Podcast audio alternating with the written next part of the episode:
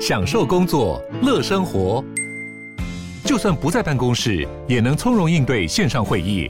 HP Dragonfly 透过专业的 HP Presence 设计，内建降噪及会议快速键，搭配清晰的 Bang & Olufsen 音效，增强音讯及视讯功能。HP Dragonfly 顶级商务笔电，采用 Windows 11专业版，让您在会议中享有最佳的视觉和听觉品质。法律归法律，政治归政治。我是桂智，我是悠悠。这集还是没有络绎。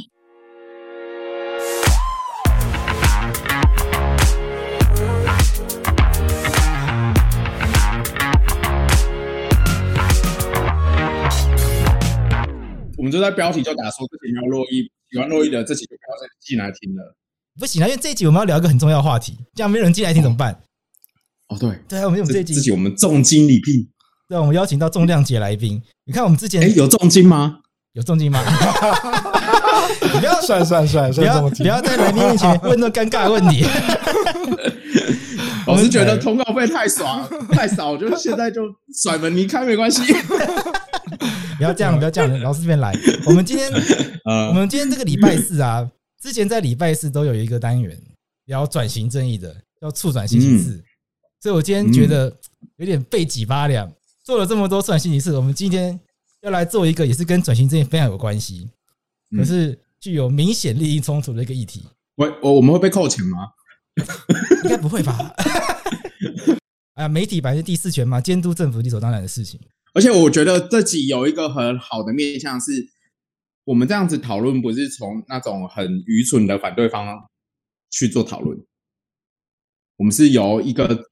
一个很真切关切这个促进转型正义议题的人，来跟我们一起讨讨论。说很愚蠢的是，我们刚刚看 YouTube 那些人吗？对对对，差不多是那些人。赖什么宝啊，费什么泰的。好，我们今天邀请到民间真相促进和解委员会的理事长陈嘉铭老师。嗨，呃，法克电台的各位听众朋友，大家好，老师好。对，我是陈嘉铭。那为什么今天邀请陈嘉明老师来？陈嘉明老师同时也是周研院人社中心的副研究员。对，我其实研究是做法国的启蒙运动，法国启蒙运动，对，还有当代的民主和正义理论。那那跟转型正义有关联吗？当代的正义理论就有关联。那怎么说？怎么说？因为其实正义理论啊，吼，从柏拉图到罗尔斯以来，那大家都不太会去追究，就是已经发生在过去的这个不正义的问题。好，那其实可是当代从一九八零年开始，那很多民主转型的国家，还有一些内战之后的国家，开始要建立一个民主宪政的体制。那大家就开始去思考说，我们似乎要去面对过去，才能够面向未来，所以开始处理过去威权时期或是内战时期，呃，被这个剥夺人命，或是被失踪、被这个屠杀、被呃强奸的各种各样的侵犯人权的事件，就进行调查。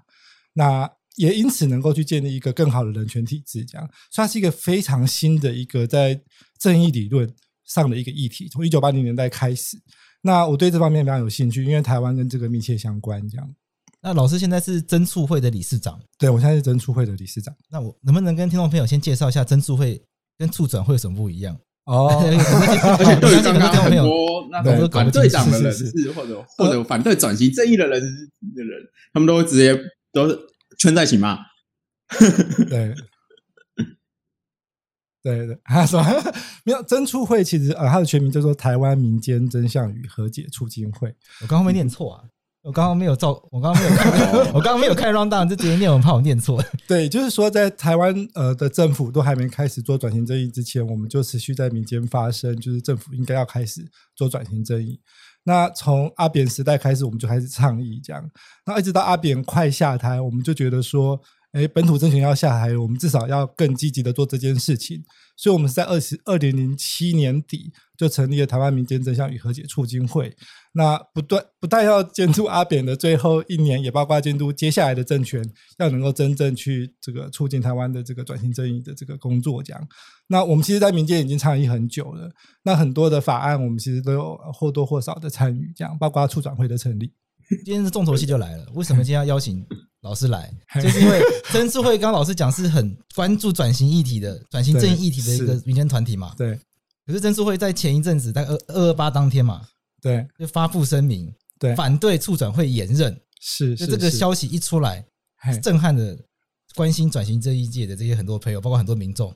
那我看，像譬如说，联合报就把曾促会的这个声明放在头版，是是，是，曾促会三问苏贞昌，对对，对，反对促转会延任。那大家就很震撼，说因为曾促会这么关心转型正义议题的 NGO，为什么要反对？而且而且刚刚赵老师讲，其实我们就是当初法案曾促会也是有帮忙的，然后这样就好像生出来小孩的妈妈亲手又要把小孩捏死的感觉。说的非常好，好。其实我们去年就已经反对过也那一次了，那、嗯、今年是第二次，这样。OK，就是说他的法定任期是两年，所以他其实二零二零年就是去年就应该要结束他的任期。我是意思说，促转会他其实本来法律规定两年就一定要结束。对这件事情，可能很多民众不知道。对，因为像我自连我自己也是开始要跟促转会合作，对，是才发现哦，原来促转会它不是常设机关，是是，是，它是任期式的机关。那我一开始我也很难理解说，说其实一开始我不能理解说为为什么转型正义感觉这么庞大的工程，好，只给他两年，是是，是，那真的我一开始疑惑是真的做得完吗？对，没有错。好，那这牵涉到呃，全世界各国的这个转型正义的主要机构，其实后来都是以真相调查委员会为主。好，那大家要小心，大家通常都会讲真相与和解委员会，因为这是南非的主要的模式。哈，可是事实上，世界各国在进行转型正义的时候，大家会成立真相与尊严委员会、真相独立调查委员会，大家不一定会把和解放进去。哈，因为和解是一个实际上由当事人自己决定要不要原谅，就是呃加害者嘛。所以事实上，世界各国在做真相调查的时候，不一定会以和解为目标。哈，那当初呃。蔡英文总统在竞选的时候，他的一个主要理念就是要把真相与和解委员会放在总统府里面。那这对我们呃曾出伟来说，这是一个符合我们理念的一个动作，就是说你要对于过去的威权时期要进行广泛的真相调查，然后最后写出一个真相调查报告。那这也是全世界各国的做法，这样。那你有了一个真相调查调查报告之后呢，你再以这个为基础去推动后续的各种各样的这个转型正义的工作，这样哈。所以那时候，呃，蔡英文丢出这个球的时候，其实我们是呃非常的觉得很振奋，觉得说，呃，终于新的本土政权要去这个推进转型正义的工作了，这样。可是，呃，民进党的这个立院党团却丢出了一个促转条例这个东西，就跟当初蔡英文的初衷是不一样的。那出来他刚丢出来的时候，他就直接要做一个后预备的立法动作，就是要为接下来的这个转型正义工作做一个预备立法。也就是，他们并不是真正要去拟法案，拟法案的工程非常的浩大，而且你要去推动法案，要在立法院通过，其实要维持非常非常久。这样，所以原本的工作就是一个预备立法的一个机关。那我们，但是我们那时候其实就是倡议说，你其实不做前面的真相调查，你直接去做预备立法是有问题的，因为你还没有跟社会交代到底过去这件事情发生了什么事情，有哪些人受到伤害，原因是什么，然后我们要怎么样对这件事情进行清理，这样就要先做真相调查，你才能够做后续的转型正义的预备立法工作。所以后来的促转条例后来就写成两者的混合体，就他既要做真相调查，他要做预备立法的工作，哈。那因为世界各国的真相调查都是两年，大概就是从六个月到三年都有，那大多都是两到三年，所以那时候出来的条例其实就定就是两年，但是你可以，如果你没有办法完成的话，你可以延期一年，对，那你可以还是没有办法，你可以继续延任这样，他的设计就变得非常奇怪，就是说原本法定法定的年限是两年，可你如果觉得没有办法完成工作，你没有办法完成你的总结报告，因为他们最终他们的法定完成要件是完成总结报告。那总结报告就是我刚才说，它有包括真相调查委员会要完成的一个真相调查报告，那还有包括对于后续转型正义工作的预备立法工作的规划工作。他只要做完这两部分的东西，他就交给行政院长，他自己就要结束了。所以原本的立法者是认为说两年内可以可以完成这样。那你如果不行的话，你可以再延一年。那没想到他们延到了第四年这样。那我们会觉得说，这个跟我们原本这个呃呃。进这个法律的这个立法的精神和目标是不一样的，这样就是你延续的做下去，这样延到第四年是说他们已经延两次了吗？延第二次了，现在延第二次了。对对对对对。所以转型正义的工作分了两个部分，老师说，像真相调查、真相调查，然后再预备立法，对，预备立法。那在国外有没有一些经验是可以参考的？国外国外其实这其实这是台湾促转条例一个有趣的地方，就是说国外的真相调查委员会啊，哈。他们多半会花两年的时间做非常密集的真相调查。那大概有呃三分之一的真相真相调查委员会做公听会，就他们会请加害者出来去陈述过去被加害的过程，然后也请不是加害者，受害者，受害者，对，他是一个以受害者的这个陈述为中心的一个真相调查的过程，这样，然后请受害者出来去这个陈述被受害的过程，这样，好，那其实各国可能做到几百个、几千个案子，然后请他们出来，然后有一个公听会的过程，然后也请加害体系内部的人出来讲他们过去发生的经历。那两造事实上可能说辞会不一样的，因为加害体系过去的人可能会觉得他们只是在捍卫国家的法律，他们是对国家忠诚的。那这没有关系，就是一个真相调查的过程，这样。所以大家都是花大概两年的时间，然后中间大概有一三分之一的真相调查委员会会有一个公听证、公听会的过程，然后就完成这个调查报告。那调查报告里面会包含给政府后续的建议，对，然后他们就完成就退场，一般都是这样做的。对，那我们这个立法事实上原本也是这样立法的，就是说真相调查是最优先的，你要做一个对过去威权体制的一个真相调查的动作，然后调查完之后，你给政府一个后续立法的建议。那我我帮听众朋友提提一个问题啊，请说，对普遍民众来说，对于呃增速会或促转要怎么运行，可能就是没有这么理解，那可能就会产生一些问题，是说像老师刚刚讲说，呃，两年每两年，像国外可以两年。就解决这件事情，先做一个完整的真相调查，对对吧？那对可能会有一个问题，过往不正义这么长的时间，那两年有办法调查完吗？对，这是第一个问题。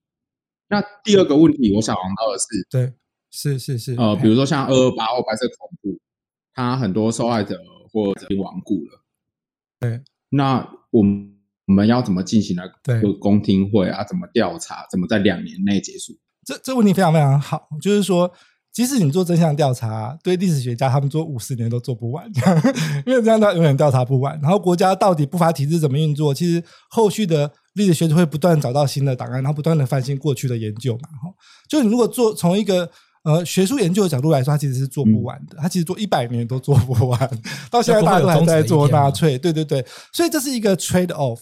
为什么大家只做两年？因为两年一定都只能做到很有限的程度。好，比如说像南非的这个真相与和和解的这个委员会啊，他们做不到种族主义在非常非常细致的文化、社会、经济层面对人的迫害，他们做不到。他们就只能够对做到最明显的人权侵害，比如说被关的、被杀的、被强暴的重要的人权，然后做出很快速的一个调查。为什么他们要这么快速做出调查？因为他们要推动后续的工作。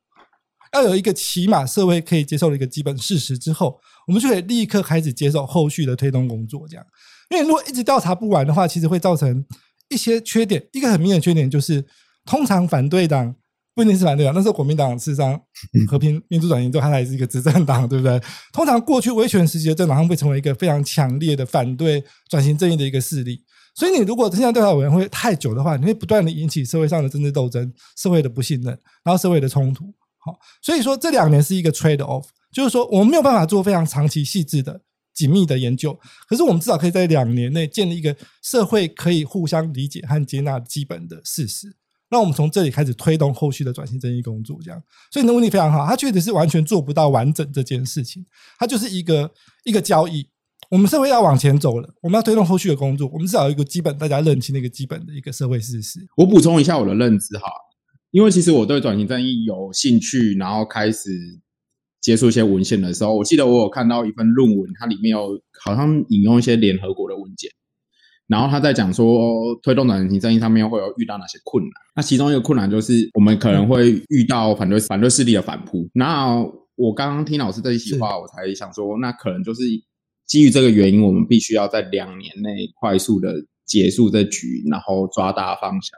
因为毕竟假设。举例来讲，如果我们要追究很多细节的话，我们可能追究到在某一个监狱、某一个对被害者迫害的他小狱卒。假设我们要追到追到这么小的角色，那势必两年做不完。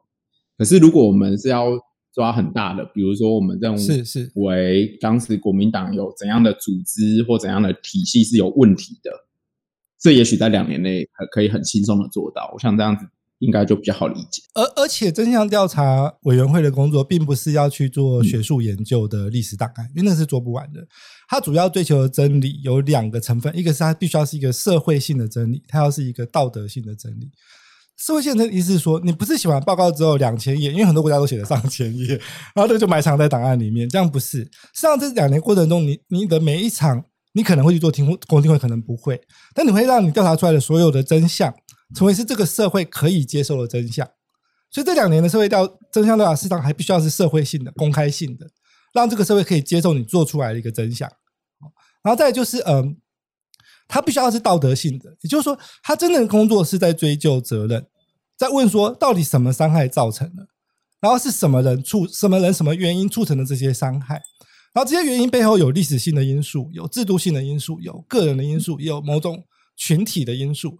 你要去把一个一个因素的道德责任抓出来，然后在你的真相报告报告里面，真相报告真正报告报告里面呈现出来，那是一个道德性的一个调查报告，我们要追究责任。要去理清体制扮演了什么角色，历史社会情境扮演了什么角色，所以它并不是一个学者无穷无尽的这个研究工作。这样，社会可以共同接受的事实指的是什么？譬如说，到底二二八到底死多少人？要一个像这个这个议题在台湾吵不完吗？对对对，反对的、支持的，大家认知落差非常大。意思是说，有可能去找到一个说法，是让所有的台湾人都可以接受的，这是一个努力的目标。嗯，你这个问题非常非常好。好，比如说像像。中正纪念堂的问题嘛，OK，对，就是说，民进党一直都不敢处理中正纪念堂。哈，事实上，民进党我觉得他们对于促转会的策略啊，其实我觉得促转会目前的状况并不是促转会的责任，民进党政府要扮演最大的责任。其实，民进党他很不想处理大多数的真实的转型正义工作，因为对他来说没有帮助，而且选举快要到了，国民党可能借这个球又打回来，这样。那所以，民党最佳策略是把转型正义是圈限在促转会那六十个人里面。你不要让我们民进党政府来做，你们六十个人继续做下去就好了。无论他们策略是这样，所以他们其实真正不想面对中正纪念堂。所以那个时候，促转会不断的跟文化部谈解决方案，文化部都一直迟迟不肯给他一个回复。所以是民党实际上是没有决心，他就叶公好龙。我号称想做转型正义，他真正其实没有真正想做转型正义。但是你要怎么真正处理中正纪念堂的问题呢？你必须要真正跟这个社会讨论政治领袖的责任问题，就是说。蒋介石的问题为什么那么困难？你看他，我们的国币、我们的这个道路都还是蒋，嗯、都还是蒋介石的这个头像，对不对？好，很大原因是在于说，国民党带来的这些历史的呃性的这些族群啊，哈，蒋介石对他们来说有认同性的象征，就是他们曾经在反共抗日过程中死了这么多的亲友，对不对？他们需要他们的这个牺牲是有意义的，人是需要有高贵感的，虽然把他们这个牺牲的意义和价值投射在蒋介石身上。讲的是代表了某种他们过去的牺牲没有白费的高贵的意义。那那你作为一个促转会，就是你作为一个或者是真相调查委员会，你要有这个社会责任去促成社会去理解这件事情。为什么他们这么的呃把蒋介石放在一个这么高的一个位置？即使他们都认知到蒋介石可能是某某某某的元凶，他手下可能杀了杀了多少人，可是我们仍然他们仍然愿意在历史上情感上把他放在那么高的位置，对不对？但是我们的一个真相调查过程可以告诉他说。我们国家必定要向前走，所以人权这个价值可能要放在你们的历史情感之上。就是我们可以同情、理解，最大程度了解你们的历史情感，你们认同情感没有问题。我们的真相报告里面也可以展现出来，就是你们对历史情感的这种尊重。可是我们仍然要意识到，人权是我们国家最重要的价值。然后在人权这个意义上，蒋介石做了什么什么什么什么事情，大家必须要负起责任。那这个，我想。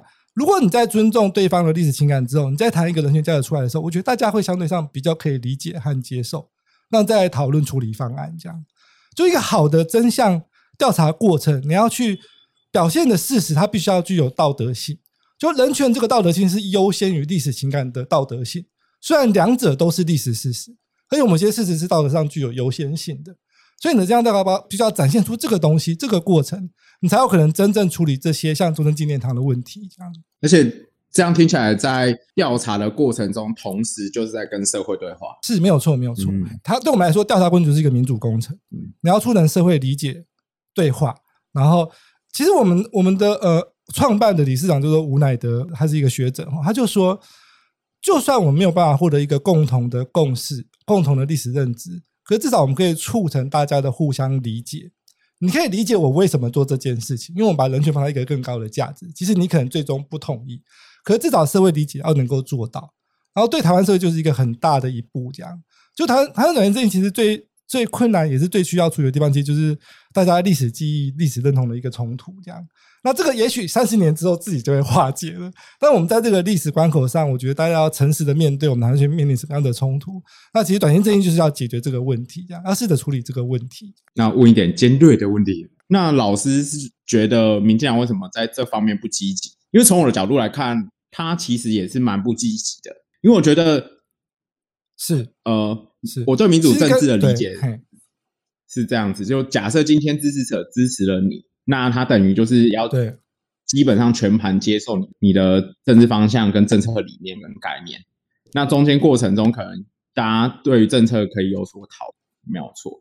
那蔡英文他拿了八百多万票，那这八百多万票多少都是出于捍卫台湾民主自由价值而存在的。那转型正义在这里面又扮演了相当重要的课题的选票。那可是，在这些八百多万票都是靠转型正义来的，可是他在转型正义上面琢磨的却又没有特别的多。那老师觉得是什么原因？民进党要维持这样的政策？这题可以剪掉。没有没有，这个这个很重要啊。事实上，民进党的做法就是全世界各国的做法。你知道，南非真相调查委员会做完报告。提出建议之后啊，南非那时候的总统和执政党完全不理他的建议啊，大家就建议搁置二三十年这样。所以真相委员会他后来后续的各种各样的民主和人权机制的建议，他们其实都不接受，都不想做。即使他们是一个民主化之后的一个这个黑人组织的一个政党，他们其实都不想做啊，因为这对他们来说没有好处啊。所以，所以你的问题是要反过来问：为什么蔡英文会在他选举的时候把转型正义这议题拿出来？过去事实上。并不是民进党一个重要的议题。那其实这个非常关键，其实其实跟太阳花运动有关系。就是说，三一八的行政院事件，太阳花运动实际上是促成了台湾的转型正义重新获得重视的关键事件。这样，所以年轻人其实居功厥伟。如果不是因为新的一代年轻人，因为太阳花事件、行政院事件重新开始意识到国家暴力的可怕，不然民进党其实就想混过这个议题啊。这对他们其实没有太大的好处。他们过去靠着党外运动的各种各样的，其实他们已经。收刮了所有的功劳了，他们其实不需要再利用等于这个争议这个议题再收刮更多的功劳，所以民党政府本来就不想做啊，是因为三一八之后的年轻他们很想做之后，然后蔡英文实际上是趁着这个势头选上的，所以这个才成为他的竞选的口号，不然的话其实民进党根本就从来都没有想做。这要反过来问：如果我 为什么他就会忽然想做，对不对？应该说，我这个好尖锐。对民进党政府的理解，总是 希望就是相对于国民党，我们还是希望善意的去理解这个政府。对对对，我想这是是是是，因为为什么也没有办法，就现在的政治现实，对，必须得。做这样的认知，至少我自己是这样子。比如说，会不会真的有一些难处是不好推动的？譬如说，像之前说铜那什么硬币上面有蒋介石，对对对，纸钞上有蒋介石，对。那曾经有讨论过嘛？要不要把它换掉嘛？换一个新的造型，然后就被骂翻，说要花很多钱啊，什么什么的。然后政府就退缩嘛，所以民怨就说，民怨就觉得说。对，人民不能理解花这个钱要干嘛？是是是，对，那会不会是实际推动上有确实有困难？是，所以你们来看，有世代的世代的鸿沟，就是说，在太阳花运动之前的世代，其实大家都是被国民党洗脑的时代，大家都是经济成长优先，对不对？对，你能够把经济高照顾好，我其实不太 care 过去造成多少伤害，这样。所以民党仍然有很大部分的选民四十五岁以上的，快要包括我了，对。其实他们都没有那么 care 这件事，他们觉得过去了，你干嘛要去处理它？这样对不对？所以民党其实他就选票利益来说，他们其实并没有积极性想要做这件事情。OK，对，其实是因为年轻人势力的兴起，那年轻人是因为一股义愤、纯洁的正义的这种正义感，所以觉得这东西必须要处理，然后才导致了这个民进党政府必须要去处理这件事情。这样，那比如说像钱币这个问题，你如果真的要有心去做啊。你就真的要去促成很大规模的社会对话，对过去的人权侵害事件做非常非常认真的清理之后，然后你要重新让各个社会族群去认清这些历史的事实之后，而且要公共认知，要民主对话，甚至可能有一个电视的这个公公共听证更好，大家才有可能在这个基础上面重新去讨论钱币的问题嘛。不然，民党政府如果现在要直接处理钱币的问题，一定是他传统的选民就觉得这东西不重要啊，对不对？然后他对面的选民就是国民党蓝营，他们也觉得这东西这个，但是对他们来说情感伤害很大，那那就做不下去啊。所以，除非你认真认真的做，不然你就会做不下去。所以他们的困难来自于他们本来就不想认真的做。那你越不想认真做，你就觉得他越困难做。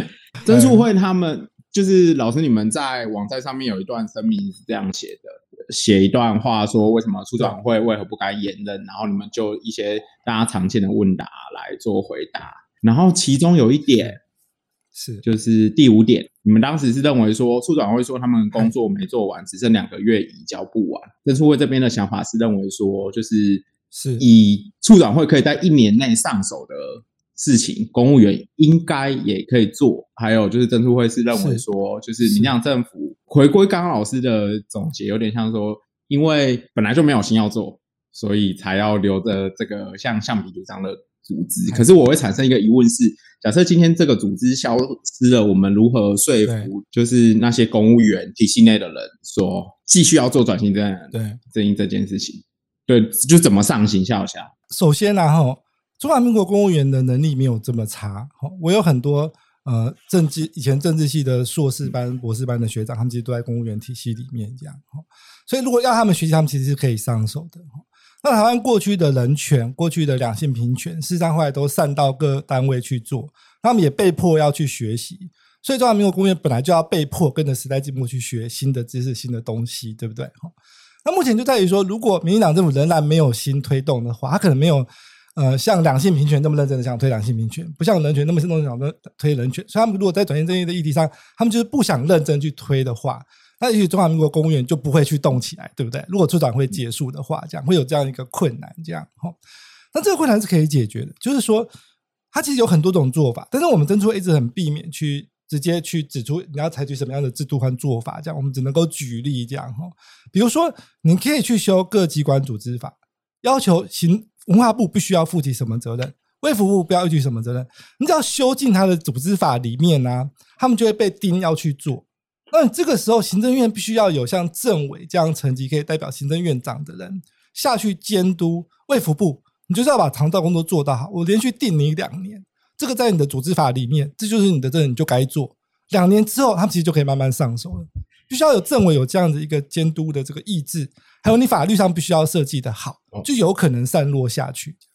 那修组织法是一种做法，你有可能大修促转条例。那行政院的能力，你可能有一个专责办公室。那你可能是呃各种不同的做法，但必须要有一个行政院院长层级的这个政委下去监督各个单位、各个机构、各不同的机关下去做，这样就有可能做得好。这样，那目前民党做法是把它圈限在六十个人里面，然后这六十人其实叫不动各部会，他们其实很很惨。那他们唯一呃有一有一些很不错的一个贡献是，他们其实找了政委，找了这个、呃、总统府秘书长来帮忙，去调了国安局的这个档案。这部分其实他们是他们跟政委合作的最愉快的，但其他部分实际上他们都很难叫得动各部会这样。那其实这也就是各部会的一个基本的一个台湾。其实中华民国公务员虽然他们有能力学得好，但是他们的第一个原则一定是推掉这个工作，对不对？推是 必然是这样。而且法律上没有教我做的事情，我就不做这样。而且你已经在做的事情，我一定不做。这是中华民国公务员一个基本原则，这样。他们很讨厌。就是业务重叠，他们一定要把它理清楚。这个是你做，这个是我做。如果你在做，我就绝对不做。那你看，出长会他其实做了非常多人权馆在做的事情，人不管在做的事情，比如说不义遗址的这个调查。原则上，助转会应该做不义遗址的整个政策上的规划，而不是去做实质的调查工作。可助转会却去做了，去审定了二十五个不义遗址。可审定这个工作其实非常的可怕，花非常久的时间，所以说来其实很辛苦的找了专家来去调查一地号，确定范围这样，然后审定了二十五个。可是对于我们这些呃从事转型正义一一定程度时间的人都会说，事实上这二十五个早就是大家都知道一个地方，而且人博馆早就公布了超过五十个的不义遗址。那你去审定这二十五个，其实它是一个非常细节的工作。真正审定地号的工作应该是地方文化局在做的事情。连人博馆都不去做审定这个工作，可是促转会去做审定这个工作，他其实就是抢了各部会、各单位其实应该做的事情，那大家其实就更不想做了。其他部会乐见其成。对啊，对啊，对啊，大家就更不做啦。对对对对对，他其实不应该去做这么细节的这个执行的工作，这样。可是促转条例不就说保存不易遗址这个是促转会的工作吗？这就是有趣的地方，就是说，可能我先打岔一下，是是，跟听众朋友先解释一下，如果有听众朋友没有听过不义遗址这个词的话，不义遗址简单来讲就是历史上曾经发生过这个侵害人权的这个事件地点，对对，对，譬如说一些可能军事的看守所啊，对，那最有名的应该就是绿岛上面的那个绿洲山庄，对，就大家如果去绿岛玩的话，通常都会去参观以前关这个政治犯的这个监狱。那它就是一个不义遗址，因为它关的都是政治犯嘛。那这些人是因为良心，因为呃，因为政治的意识形态，所以他们遭受到这样的人权侵害，所以把绿岛的绿洲山庄把它保存下来。那对，重点不是说大家来看学习，不是 大家是要来看见证人权被侵害的这个对这遗址。其实其实二二八事件大概有一百多个遗址不义遗址。那呃，白色恐怖大概目前清查出七八十个这样。所以说，以处长会去审定这二十五个来说，他其实。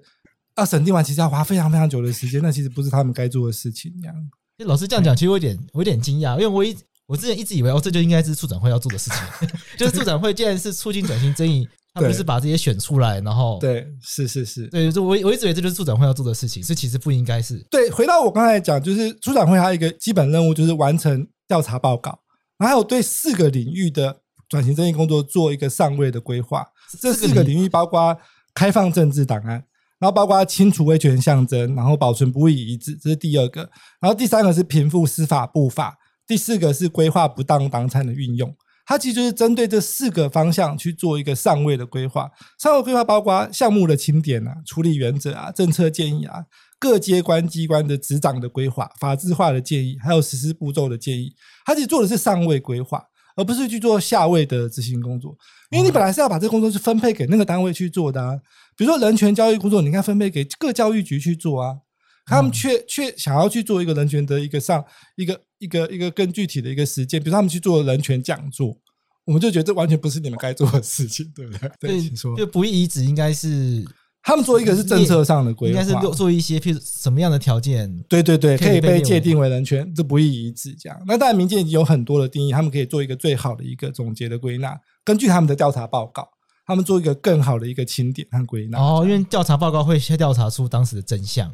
对，那真相的本质是什么？比如说，你可能会认为说，总统府其实应该算是，总统府要算是对啊，因为蒋介石在那里批批那个批那个死刑的这个命令呢，对，对啊，其实这是周婉瑶一直在推的，总统府应该是一个不义，但是一个威权象征的代表，应该整个变博物馆。对啊，你的建议应该是总统府，总统应该搬出去让你变博物馆，完全正确啊。所以他们必须要想的更大一点，他们做的是上位的规划建议，而不是去做下位的执行工作。这样，顺便把中央政府迁到台中。太快了，这个这个结论来太快。对啊，我蛮我蛮赞成的。嘿，对，所以这种真相调查报告会让大家了解到过去整个受害的状况，然后整个加害状况。对，所以我们对历史有一个基础。基础大家都可以接受版本，对对，我们就可以从这个版本再去出发去选，对，做上位的规划，再再开始去选哪一些应该被纳入不义遗址。那因为有这个基础，就有可能就大家也会想到说，其实总统府应该要，是举例来说啦，总统府应该也要是一个，老师是这个意思。对对对，当然了。那如果现在因为现在没有前面这个东西，就开始选。对，你就反而会，你其实只能够选现在民间已经推荐那些东西，你没有一个更高的高度去看这件事情。我一直以为不义遗址就是处长会选的，就后来我后来才发现那个资料库不是处长会的，是人权馆的，然后还被处长会纠正说那个资料库不是他们做的，对，一阵尴尬。对，他们就是跟人权馆工作其实很大部分重叠，这也是我们会去批评的地方。你们其实不应该去抢别人工作，因为你这样工作会更交不出去。可是把工作集中在一起做，难道不好吗？譬如说。譬如说，有另外一个很.很严肃的工作，叫做追究加害者责任嘛？是是是，按照这个分出去分工的理论的话，应该就要交给检察署。是是完全的检察，对啊对啊，检察单位啊。但如果地检署这些检察官就他们就要接啊，那如果觉得他很政治，他们就可能就草草的把它结案，会不会把它集中在一起，有一个，比如这促转会来去做一个特殊的处理，会比较有效率。这个也是我们呃考虑很久之后，我们后来倡议不适合让专职机关来做哈。那其实这是基于过去台湾的社运经验，你知道吗？台湾过去社运累积了数十年来的经验啊，大家现在都已经清楚的知道，妇女运动不要成立妇女部，人权运动不要成立人权部，因为你一旦那个运动只成立一个部的话，其实行政院其实他们非常非常现实，那就是你们这个部的工作，我们这些部就不管。大家其实就是呃，你一旦权限给某一个专责的当，像像原民会更惨，原民会讲起来非常惨，原民会的主委是我的好朋友，他说原民会走在行政院像是隐形人一样。因为大家就把你当做是一个独立的部会，完全就不理你 这样。对，所以事实上，妇女运动他们学女性运动学到一个非常深的教训，就是说两性平权是所有部会该做的事情。所以他们选择是在各部会成立两性平权的各种各样的办公室和组织，而不是成立一个妇女部这样。你这样才有可能散去给全中华民国公务员来做。所以说，你如果要去做平复司法不法，你当然是要去叫所有检察官都来做啊。而不是只有你们这六十个人来做，你们根本就不可能处理这么大的案件量啊！因为像性别主流化这个概念，嘿，就是他要把这个性别意识主流到政府所有机关，是是是，有点类似说转型正义，譬如说什么转型正义主流化，所有的机关都要认知到自己跟转型正义其实都有关联，对，完全就是这样。我想透过老师刚刚的回答，其实就回答很多人对于当初真处会发这个声明的疑虑啊。因为当初可能很多人会有疑虑说，那假设促转会关门了，那对于加害者的责任还没追究完啊，这些工作怎么办啊？对，那其实真处会他们意见就是是，不是把所有的鸡蛋放在同一个篮子上，而是散到各部会去执行。但是我觉得这方面，我其实我可以理解促转会的一个自我认知，你知道吗？因为我我相信很多人都是因为太阳花运动出来而关心转型正义的。所以大家其实很担很担心民进党政府不做，那这也是一个很明显看起来他们就是不想做这样。那如果不想做，那我们促转会至少我们继续做，还有人在做，对不对？他不可能这样想，然后所以这也是无可厚非会这样想啦。但是我们可能会有一个更理想的想法，就是说，其实应该要全台湾公民社会一起督促整个民党政府应该接下去，让全国的公务员来做。而不是一直都只有这六十个处长会的这个成员来在做这样，其实他们根本就做不完，因为太多了。光是长照全国各地他们就做不完这样，应该要交给卫福部来做这样。对啊，因为我前一阵子看处长会开始做政治受难者的长照工作，是是是。就其实我我确实也是因为这样子才开始想，哎，这为什么是处长会？就长照跟处长会怎么会结合在一起？那时候看到我就觉得，哎。我我一开始是觉得很新鲜，原来还有这样子的业务。是，那老师这样讲，就觉得说应该是要分给各地的医院，或者是是各地是心理长照机构来做。对，心理咨询咨询工，对对对对，心理智商的各各各个所有的专家来做这样。而且从能量来来看的话，假设你散到各地方机构里面的话，那可能比如说假设像长照，对，那可能某个县市只有增加一二十个，那对该县市不是很大的负担。可是这样的业务放在促转会下面，确实很大的负担，是是是是很大的负担，因为他们整个他们整个这个呃社会信任组可能才七八个人吧，那怎么可能做各地的这个受难者的这个长照？太辛苦了。但是促转会现在确实有一些工作好像还没有做完，譬如说加害者，目前感觉我们前一阵子跟老师在一个场合见面，就是处理加害者责任，你看才刚开始要。公民讨论才刚才刚完成，然后就要结束了。其实这个非常有趣哦，就是说，呃，追究加害者责任是转型正义台湾目前走到这一步，大家非常关心的一个议题。这样，就是说，我们过去都在处理这个受害者，他们要面，他们我们要给他们的赔偿，给他们的照顾，给他们应该有的社会承认和这个案件的撤销。那到底我们处怎么处理加害者这一块，对不对？它其实非常非常非常难做，大概是所有转型正义工作里面最难做的一块。这样。我们非常怀疑民进党政府想做这一块，我觉得他们一定是非常不 想做这一块。这样。为什么啊？这个不是矛头就对准了以前迫害他们的那些人吗？我以为矛头对准了就可以叫蒋万安不用选市长，或是让，或是避免新北市市长变成 下一个总统候选人。对对对，好，你知道有多困难吗？世界各国的转型正义，他们其实最后都不会去追究中下阶层的执行者。对，可是真正在违法做一些我们觉得非常可怕的事情，像刑求，都是中下阶层的执行者，好多基层的调查官，对对对，基层的宪民特务，然后然后军法官或是军事检察官这样哈，那他们可能有违法，可能没有违法，违法的简单，我们就按照，那你还是要先去处理刑诉的这个这个起诉时间的问题，如果你可以处理的话，你就可以处理违法的问题，这样，但有很多是被法律保障，但那个法律其实是戒严令，是这个不当。不当的戒严时期的这个法律，那这个法律保障他，但这个行为还是有问题嘛，对不对？所以你接下来你要怎么？因为因为这有两个冲突，就是说，我们一方面觉得，呃，加害体制里面拥有越多权力的人要负越大责任，对不对？比如说一些呃一些专案的上将啊、中将啊、上校啊，或或是一些军事长官，他们是要在负越大责任，越越有权利的人负越大责任。可是关键是在于越有权利的人，他们越没有明显的违法行为，对不对？他们在上面遥遥指挥啊，可能批个公文而已嘛。对，甚至公文你看不到啊啊！可是我们的一个呃。现代的民主宪政法治是你有行为，我们才惩罚行为；你没有行为，我们没有办法惩罚你。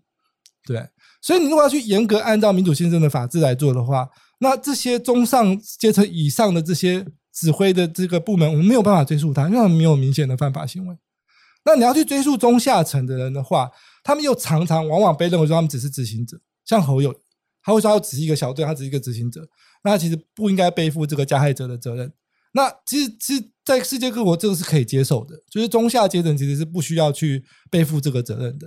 所以你要去追究加害责任，它其实非常的复杂，它其实一点都不简单。那处长会现在想要去呃直接去立法，认为说我们要把加害者就是分类，然后不同种类可以用不同的方式去惩罚他，我们觉得非常困难的。如果没有做一个更大规模的社会沟通，你真的做得起来吗？民进党政府有真正想做吗？对，我们有点好奇，一年后会怎么样？因为他们号称接下来这一年要专注在加害者救责这一块嘛。对，但是我们还蛮灰心的，觉得不太容易做得起来。这样，我粗浅的会觉得说，假设没有做好社会沟通，直接做这一块的话，很容易变成被贴上标签，说是政治斗争。是啊，是啊，一定会的。而且可能各方都不满意，为什么侯友宜不算加害者？对不对？绿营也不满意。就各种各样的声音都会出来，其实这很难处理。民进党政府 应该是不想处理这个问题才对，这样按照他们的政治上的利益，这样。好，假设假设民进党政府真的想要处理，那促转会就是要处理，可是那那不言论就没人处理了，怎么办？不会啊，法务部啊，这本来就应该法务部推的档案，推的这个法律啊，就是说，你如果是世界各国的真真相调查委员会来说，就是给建议，就是说这项这项工作应该由这个部会自己立法来做。比如说长照，你要去修长照的法律，对不对？因为你可能就会认为说，你的长照的，因为长照是算点数的，你有多少点你就多获得多少服务，这样。那你可能是一个受难者，受难者的家属，所以你可以获得几点，你只要去修长照的法律就可以了。哦、然后卫福部不要去，必须要去修，不需要在立法院去 defend 这条法律，然后通过之后卫福部就可以去做，这样。应该陈时中做。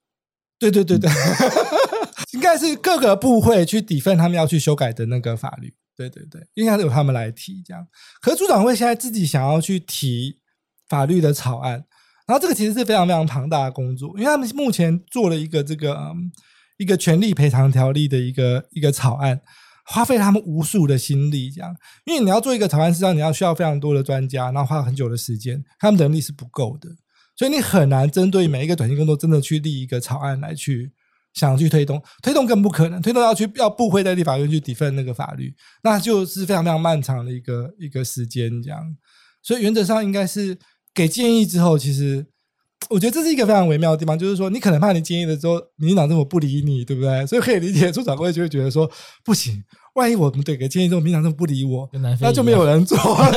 对，所以我们要继续确保他可以做得完，这样啊，也是可以理解啦。就有一个 dilemma，因为从从促转会的立场，他们可能会觉得，假设我连我这个机关都消失了，那我讲的话有谁要听？就他写完报告，然后他就没了嘛？那报告会不会就摆在国家图书馆珍藏？嗯，可他们现在也没有什么力量，他们好像对啊。我觉得最终是主政者意志的问题，嗯，就说世界各国都是主政者意志的问题，这样。那民党如果意志不够的话，促转会在那里，其实真的可以推动事情吗？我有点怀疑，这样。但是如果促转会完成了一个总结报告啊，那就会是整个公民社会的一个一个那个账本，就是可以逼行政院长说，你就是要按照总结报告来做啊。所以，所以促转会应该赶快把总结报告做出来，经常报告报告做出来，各个立法建议做出来，然后其实就会交给公民社会，包括你们法科电台去监督行政院，就是要一个一个来做，这样应该是让整个社会的力量去监督行政院来做，而不是促转会现在成为民行政院的。民进党政府的一个一个很很狡猾的一个这个嗯，你知道怎么样吗？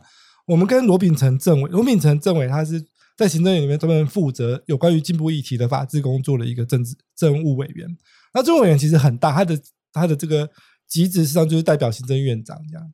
那在行政院里面，在监督这个促转会工作，其实就是或是协助促转会工作，其实就是罗秉成政委。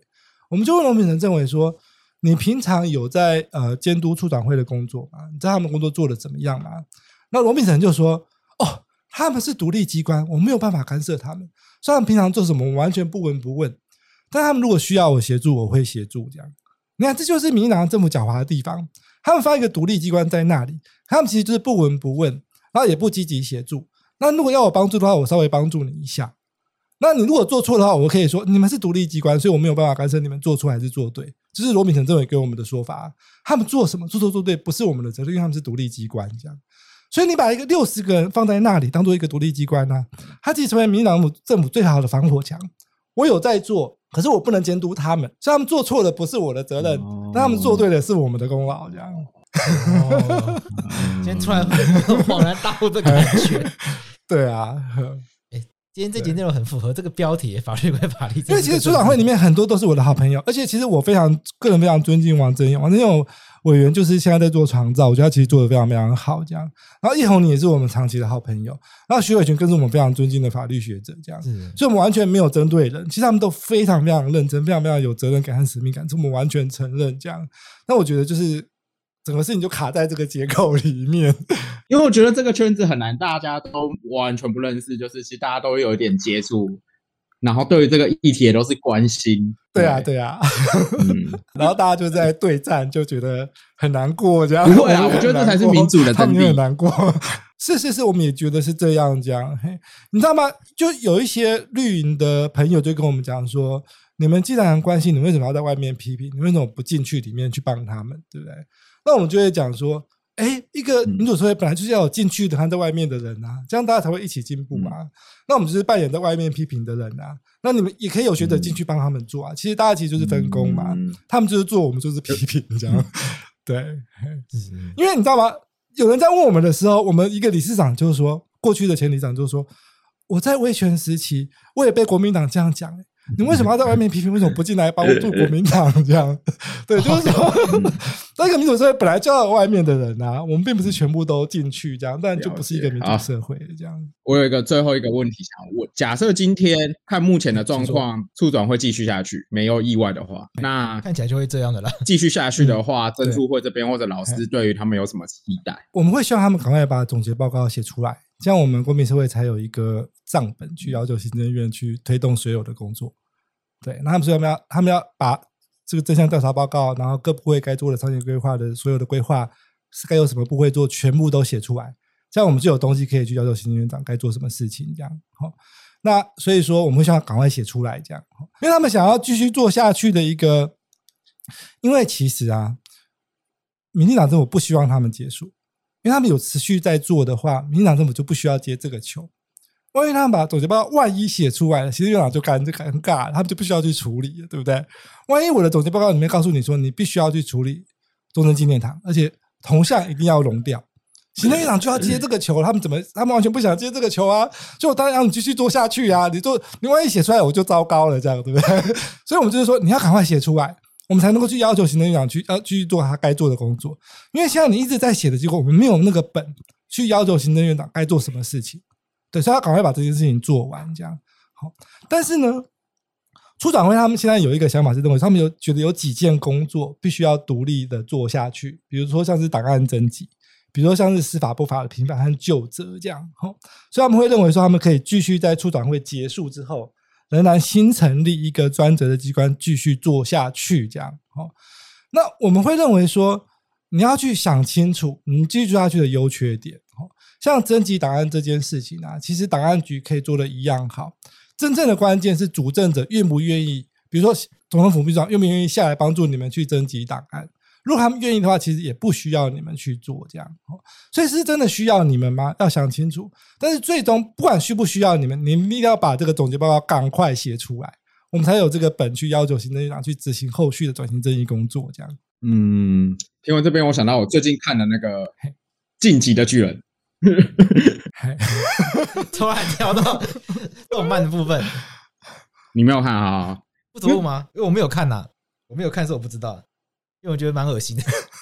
晋级的巨人他们一开始就有分三个兵团嘛，因为以下的一定不会雷到各位听众，就是这很前面的，他们有不同的兵团，他们有宪兵团，然后驻扎兵团，然后调查兵团。那到底哪个兵团占优势，取决于主政者的意志。那有看的人就知道为什么一开始。调查兵团一直居于弱势，调查兵团等于调查兵团一直去调查那个世界观里面真实的事情的话，会影响到原本的王。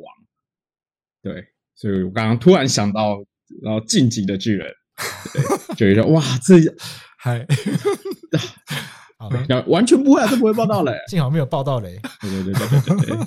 哎，其实突尼西亚是晚近呃做真相调查委员会做的非常成功的一个例子，而且他们做了非常多的这个公共的听证，然后全国的这个传播这样哈。那有一个有一个突尼西亚的诗人，他其实呃也是反对运动的这个呃一份子，他其实被关过很多年这样。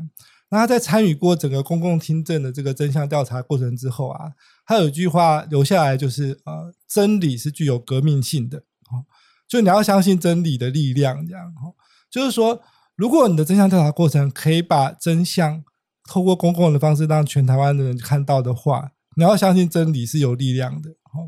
那现在处长会比较可惜，就是他没有去做这个呃民主化的社促进社会对话真相调查工作，这样。那我要重新呼吁他们要相信真理的力量，你们要真正去促进这个真理的公共化和社会对话，这样、嗯。那就是很感谢今天老师来，然后这是第一个啦。然后我自己觉得，我们这集的讨论之所以重要，在于说，我们就是不希望说关于这个议题让奇怪的人做代言，因为比如说，假设真促会发一个声明，发一个声明促请促转会做这些事情。那可能有一些反对力量就会借此做文章，对，然后民众也不是很了解，就会觉得啊，促转会就是该废。你看连真促都这样讲，那我想今天就是老师代表珍珠会来，然后就是做了很完整的解释。那我觉得就是对于政策，还有对于转型正义，应该说假设是爬山登顶，就大家有不同的路线跟取景。第二点，我有我觉得就是刚老师有讲到说。转型正义这件事情，呃，民进党政府或者执政者有没有要用力做这件事情，取决于执政者的意志。这样子，那我的看法是，觉得在民主社会，执政者的意志很长，取决于民众跟公民的意志。对，所以我的看法是，假设我们把转型正义看得跟性别、同志问题、平权问题都一样重要的时候，这件事情应该在台湾会更好。我们今天感谢真促会的陈丹梅老师，也是这个真促会理事长，来跟我们分享说为什么真促会要发这个声明。是是。我们一开始很担心说这个节目会不会让我们之前的这个好朋友，因为处长会我们跟法白有很多合作，会不会很刺耳？是。但其实这样 内容听下来还好，我觉得还好，就是说其实语重心长，而且大家听完大概知道，真正的问题并不是在处长会本身，而是在主政者本身。嗯。那主政者我们需要，其实就民进党政府嘛，那我们需要我们的听众朋友一起来监督。那为什么也会特别想要做这一集？尤其是赶在礼拜四，不是把它放礼拜二，是因为这个议题已经差不多到了好像要决定的时间点。是是，因为这个议题从二月开始讨论，其实二月我们就开始关注这个议题了，然后我们就一路观观察到说，哎，差不多，因为处长会也正式决定要报请连任了嘛，所以感觉应该差不多，应该这一阵子就有相关决定下来。是，那我们的听众朋友其实对于转型正义的议题，他们都很关心，然后也很想要知道说，如果促转会真的无法延任的话，大家会很担心，说那到底谁来做转型正义？那我想讲，我相信今天理事长的分享，才会让大家意识到说啊，其实转型这个议题，对，转型正义这个议题，应该所有的政府机关都要来做。是，那现在的路线好像有点偏，嗯，变成把它包在一起，变成一个转型正义，全部都由转促转会来做。其实我们应该要来想，促转会它总有一天它会关门，是，那是不是我们要一起来督促民进党政府？来要求其他的部会来认识到转型正义的重要性，让他们都来去承担这个责任。是，那我们也要督促促转会赶快把这个统计报告写出来，因为我们很想要知道过去到底发生什么事情，对，所以我们很想要知道我们要怎么样来追究这个相关过去这些加害者的责任。是是是，谢谢，好，谢谢老师，好，我们谢谢谢谢江老师，那谢谢法科电台的听众朋友，好好，谢谢，好，大家拜拜，拜拜。